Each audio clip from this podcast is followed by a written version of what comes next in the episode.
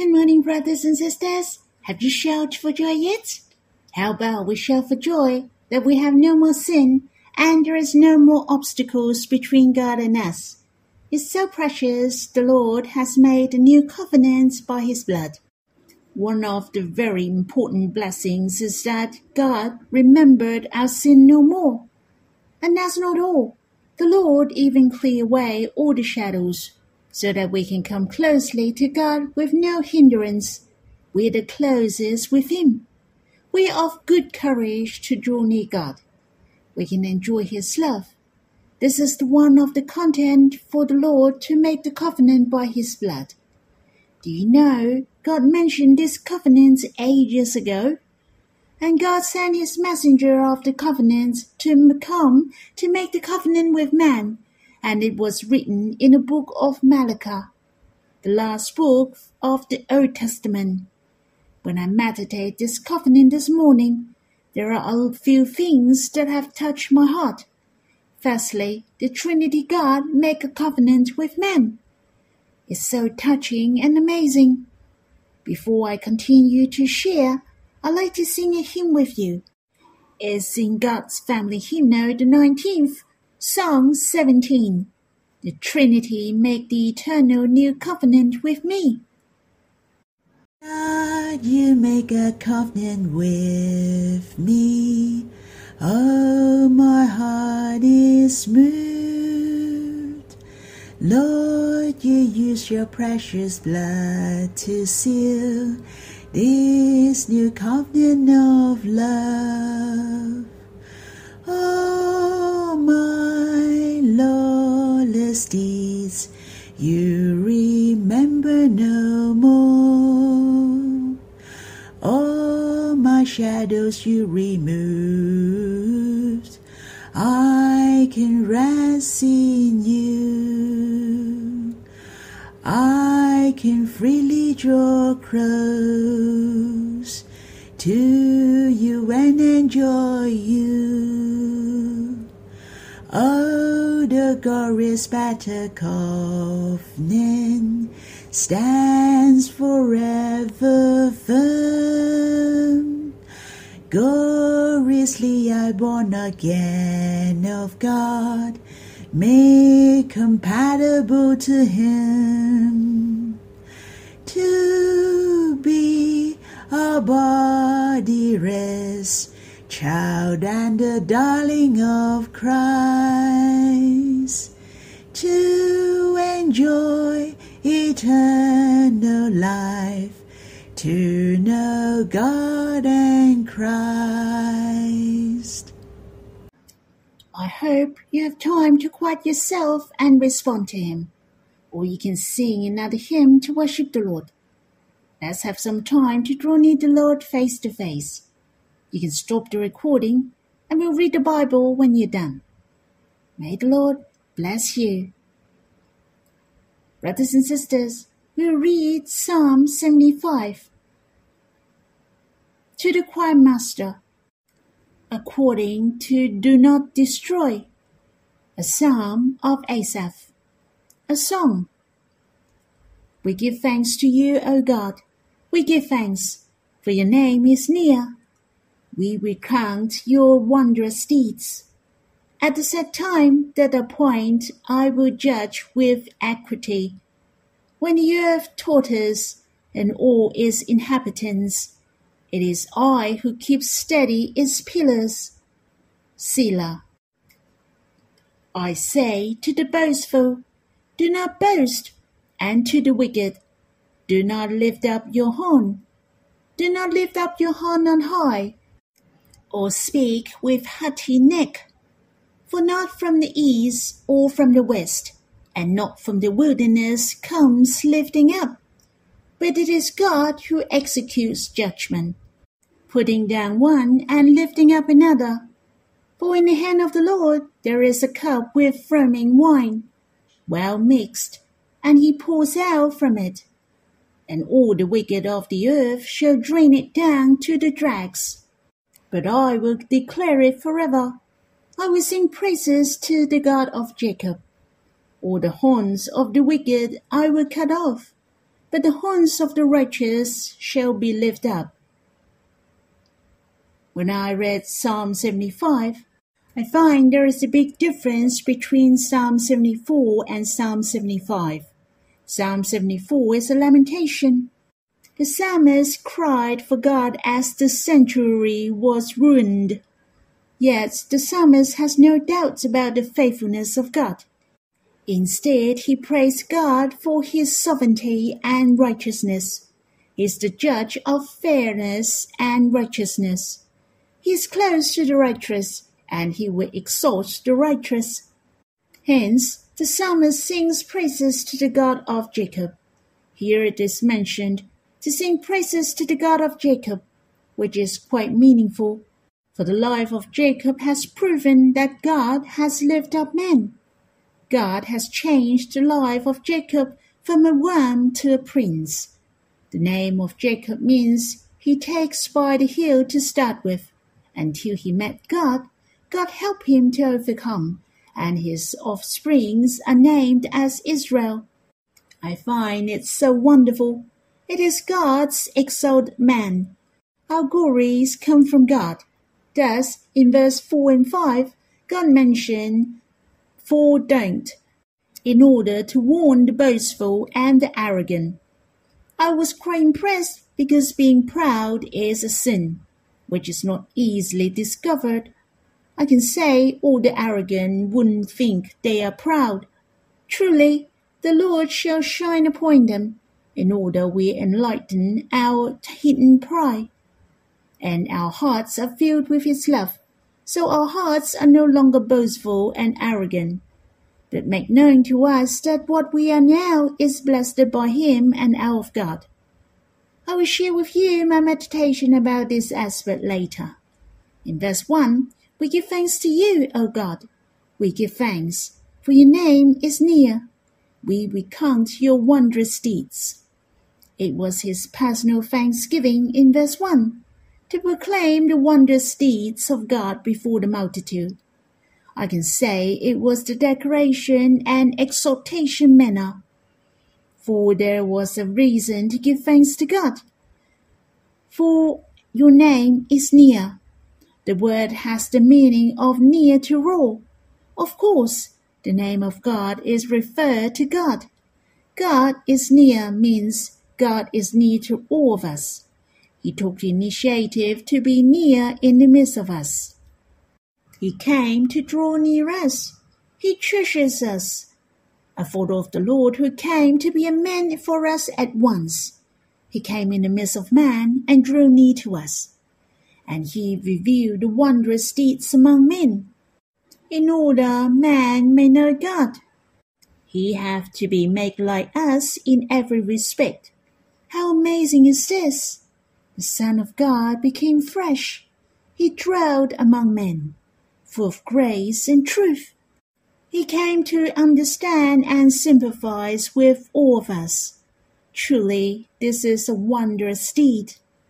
Just like the Bible said, great indeed is the mystery of godliness. He was manifest in the flesh. In fact, how stunning and beyond our comprehension the Lord humbled himself and became a man. He was humiliated and struck by God. Even he poured out his life and died on the cross in order to gain you and me. What a wonderful thing and amazing love has happened upon you and me. Actually, we are more blessed than the psalmist. Rightly, we should give thanks to God to spread his wondrous deeds. On the other hand, it mentioned, Your name is near, but not God is near with us. Why not write as God Himself is near? I felt the name is addressed by others. When you call upon the name of God, then He'll be near to us. How responsive and eager it is to be close to us. Hence, we can call upon the name of God anytime and anywhere. And there He is. It's like in the letter from James mentioned, draw near to God and he will draw near to you, which has a similar meaning. The response of God is very fast. the most compassionate and fervent. Even his heart is stunned by one glance of our eyes of faith. Very often, the Bible mentions God took the initiative to draw near men. In Psalm 34, which we have read before, God is near to the brokenhearted. It's so warm and so precious. When we are sad and lonely, God will come and be close to us. In Psalm 119, But you are near, O Lord. You see how precious. It seems He is the one who comes close and talk to us. And in Psalm 145, the Lord is near to all who call on Him, to all who call on Him in truth.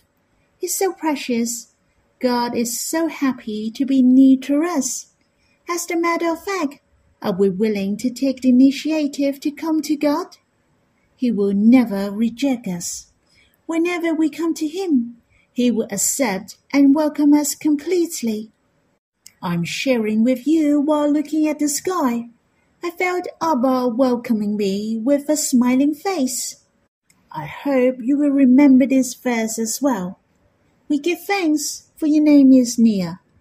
It's true, our Lord is high above, yet he is approachable. We are eligible to draw near this infinite.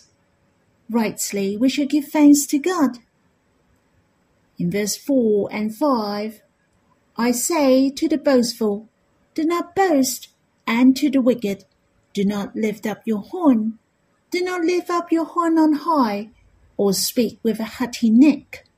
The word I is God, so it is God who speaks to man. How do you feel when you read this verse?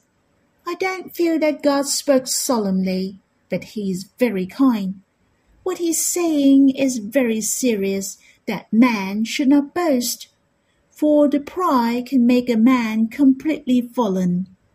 As per the Christians, the sin which is the most common being neglect may be adultery, greediness, or worship of the idols, but pride. We should learn a lesson from the fallen angel. He became the devil because of his pride. Paul also mentioned he must not be a reason convert, or he may become puffed up with conceit and fall into the condemnation of the devil. The devil was punished by God because of his pride. Even our ancestors, Adam and Eve, who were tempted because of their pride in their hearts, for they like to know the good and evil like God. In Proverbs chapter 6 tells us that there are six things that the Lord hates, seven that are an abomination to him. And the first thing is the haughty eyes. Hence, pride is the head of the seven evils. And the Lord Jesus also indicates the evil thoughts of man on earth, and pride was one of them. It was listed with the filthy crimes. In the Gospel according to Mark, chapter 7, verse 21 to 23, For from within, out of the heart of man, come evil thoughts sexual immorality, theft, murder, adultery, coveting, wickedness, deceit, sensuality, envy, slander, pride, foolishness. All these evil things come from within, and they defiled a person. As you can see, defilement is a serious crime I'm so grateful that the Lord has changed me. I was very proud in the past. May the Lord continue to help me to be humble. Paul mentioned in the letter to Romans, chapter 1, verse 29 to 31, has listed the corruptions of the world. Among all, there are insolent, haughty, and boastful. These are the displays of pride and in the judgment of God, those who practice such things deserve to die. You can refer to the letter to Romans, chapter 1, verse 32. In other words, if he is not willing to repent from such iniquities, he cannot inherit the kingdom of God in the end. As I have mentioned before, pride is not the iniquity which can be recognized easily. Hence, man is likely to fall into a stage of pride. I was thinking who is unlikely to be boastful. I notice that if those who understand that he is finding favor in front of God, then he is unlikely to be proud. Do you agree? If he is grateful towards others, or he is blessed and strengthened by God, then he is unlikely to be uptight. His success is not attained through his competence, knowledge, social status, wealth, beauty, and even his effort, and has a sense of superiority. And it is easy to be boastful. We shall be a grateful person. Having said that, I don't mean that we don't have to strive hard. We shall make an effort, but we know that there is the blessing of God in behind. He is the one who strengthens us and he plans everything. Let us give glory and declare our praises to God. Then we are unlikely to be proud. And as we can see in verse 6 mentioned, for not from the east or from the west, and not from the wilderness comes lifting up. So where is our victory comes from? In verse 7 mention the source. It is from the hand of God. It is the determination of God and the word of God is the best. All we have to do is to humble ourselves and give thanks, and this is our honor. The Lord is the good example. All he has done is to obey God, and this is the glory of God. Lastly, I'd like to share with you verse 8. For in the hand of the Lord there is a cup with foaming wine, well mixed, and he pours out from it and all the wicked of the earth shall drain it down to the dregs. There is a cup in the hand of the Lord. It can be the cup of blessing and the cup of anger. What it means here, God likes the wicked to drink his cup of anger, which is to be punished. And I'm thinking what I have is the cup of blessing of God. And he pours this cup of blessing to the top this cup of blessing is overflowing. No longer will you see the lack, for it overflows. I meditate that this cup is the new covenant that the Lord has made. I'm free from sin forever. The Lord is my mediator who appears for me before God. I'm justified forever. In fact, this cup of blessing is the cup of covenant God gave us the cup in his hand through the Lord Jesus. We can fully enjoy this cup of blessing. I also think of the Lord Jesus who drank the bitter cup given by God in his hand. My heart was so touched with the Blessed One. I have to lift up the cup of salvation and call on the name of the Lord. Brothers and sisters, we should enjoy this cup of blessing. On the other hand, we should spread this cup of blessing in order more people to enjoy this cup of blessing. That's all for my sharing. I hope you have time to quiet before the Lord and draw near to Him. May the Lord bless you.